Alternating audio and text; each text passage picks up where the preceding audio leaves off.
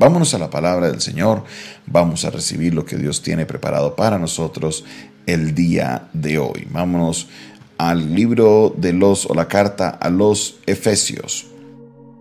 Carta a los Efesios capítulo 2, versículo 8 en adelante. Carta a los Efesios capítulo 2, versículo 8 en adelante. Y dice la palabra de Dios, porque por gracia sois salvos por medio de la fe, y esto no de vosotros, pues es don de Dios, no por obras para que nadie se gloríe, porque hechura, hechura suya somos, creados en Cristo para buenas obras, las cuales Dios preparó de antemano para que anduviésemos en ellas. Amén.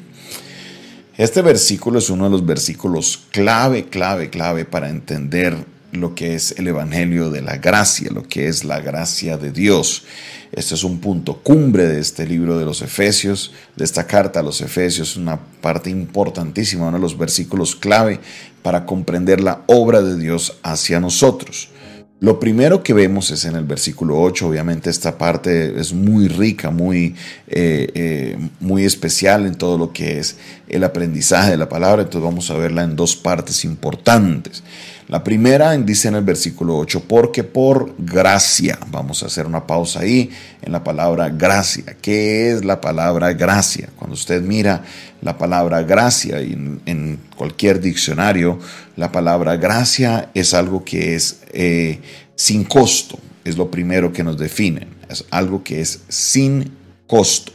No es algo que le vaya a costar a uno algo, sino que es algo que no tiene costo es gratis, es la palabra, todo esto tiene una misma raíz, gracia gratis. También es algo que no es merecido. Por esa razón, primero se habla de gratis porque es un regalo y número dos, se habla de que no es merecido. En otras palabras, no se hizo nada para ganárselo. Eso quiere decir gracia. Es un regalo que no es merecido que no se fue ganado, que no se cumplieron las condiciones para recibirlo. Sin embargo, hubo gracia y la persona recibió ese regalo. Entonces, con esto primero es importante definir que la salvación que nosotros recibimos, porque por gracia sois salvos, es algo que nosotros no merecíamos. No lo merecíamos. No hay persona en el mundo no hay persona que me escuche en esta hora, no hay persona en el planeta Tierra o en el universo que se haya ganado la salvación, que la haya trabajado, que la haya hecho desde el principio. No hay nadie que se la haya ganado.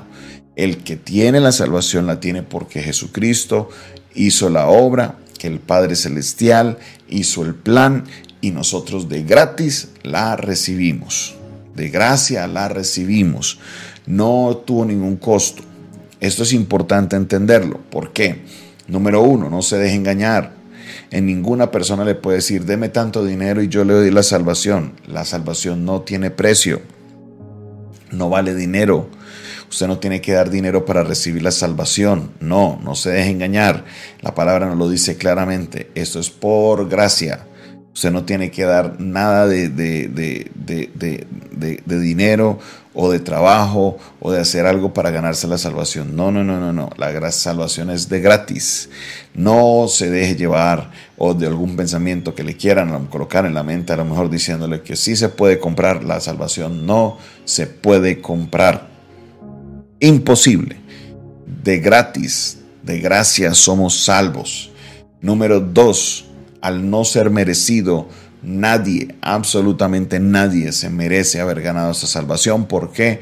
Porque dice bien la palabra de Dios. En Romanos capítulo 3 nos dice que por cuanto todos pecamos, todos pecaron, todos, todos, absolutamente todos hemos pecado, fuimos destituidos de la gloria de Dios. Por cuanto todos pecaron, fueron destituidos de la gloria de Dios. Todos nosotros, los que estamos aquí conectados y los que no están conectados, hemos pecado, hemos fallado y por esa razón fuimos destituidos de la gloria de Dios. Pero Dios en su infinito amor y su misericordia y esa gracia, en su gracia, Dios en su infinita gracia, vino y trajo a nosotros ese regalo de la salvación.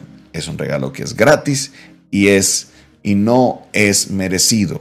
Entonces es clave que entendamos esto en esta primera parte de la enseñanza. ¿Por qué?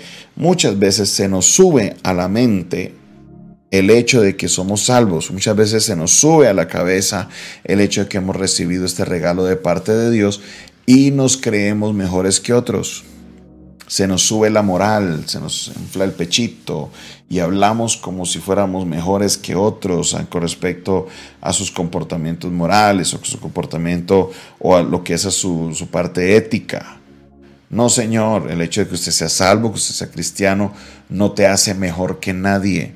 No te subí en un pedestal para que mires a los otros hacia abajo, como que no es que esos pecadores, esos no, todos fuimos pecadores o somos pecadores, todos, absolutamente todos, algunos redimidos por la sangre del cordero, pero no te hace mejor, no te hace alguien superior. ¿Por qué?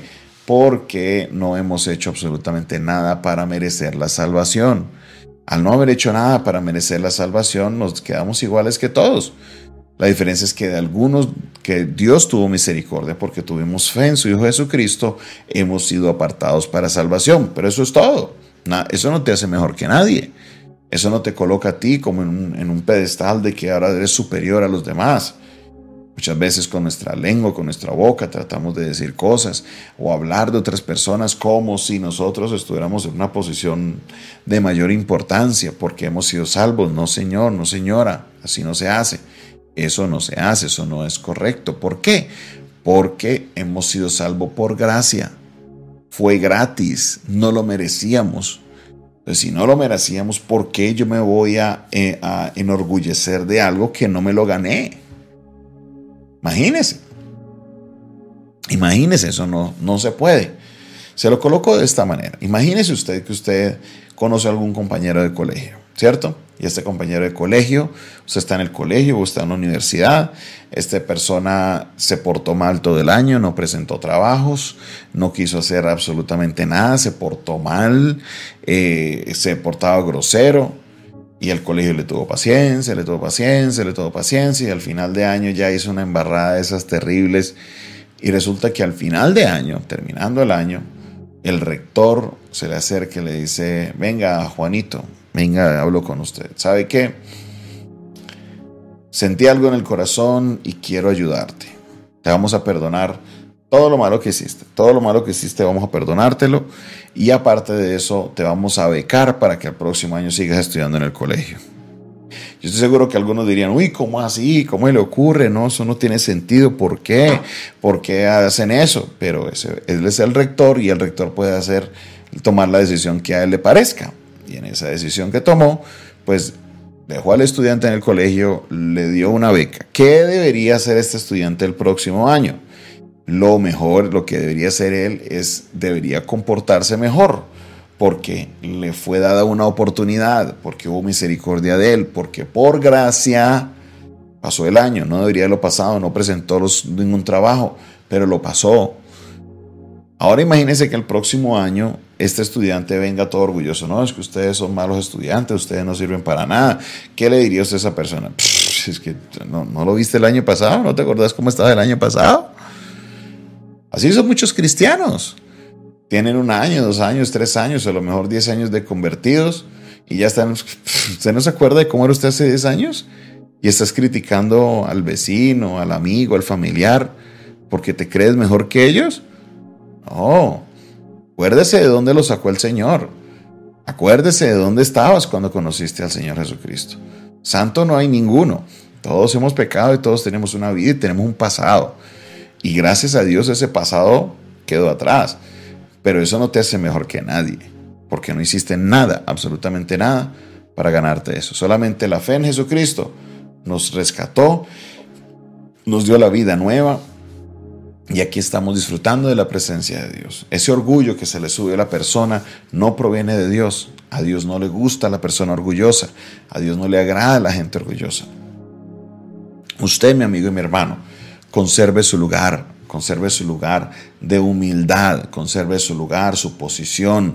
No se deje llevar por aquellas personas que lo quieren llevar a pensar, a criticar, a señalar a aquellos que a lo mejor todavía no han recibido el mensaje de la salvación. Ore por ellos. Lléveles el mensaje para que así ellos también puedan recibir esa salvación que usted ha recibido. Por eso decía el apóstol Pablo, porque de gracia recibimos, por esa manera, por esa razón también damos de gracia. De gracia recibimos y damos de gracia. ¿Usted ha recibido de gratis? Sí, entonces de esa misma manera, de de gracia, de a los demás, para que así puedan llegar al maravilloso regalo de la salvación. Gracias te damos, Señor, por tu palabra. Gracias, Señor, porque de verdad que has hecho una obra poderosa y maravillosa en nosotros. Tu gracia nos ha acobijado, tu gracia, Señor, nos ha restaurado y hemos recibido, Señor, el maravilloso regalo, no porque nos haya costado, no porque lo hayamos trabajado, sino porque tú has hecho la obra. Gracias Señor por tu obra maravillosa en nosotros. Te pido por aquellos que todavía no han recibido la salvación, que ellos puedan llegar a tus caminos, que puedan conocer de ti, que tu Espíritu Santo les toque, Padre Celestial. Gracias, muchas gracias mi Señor, en el nombre de Jesús.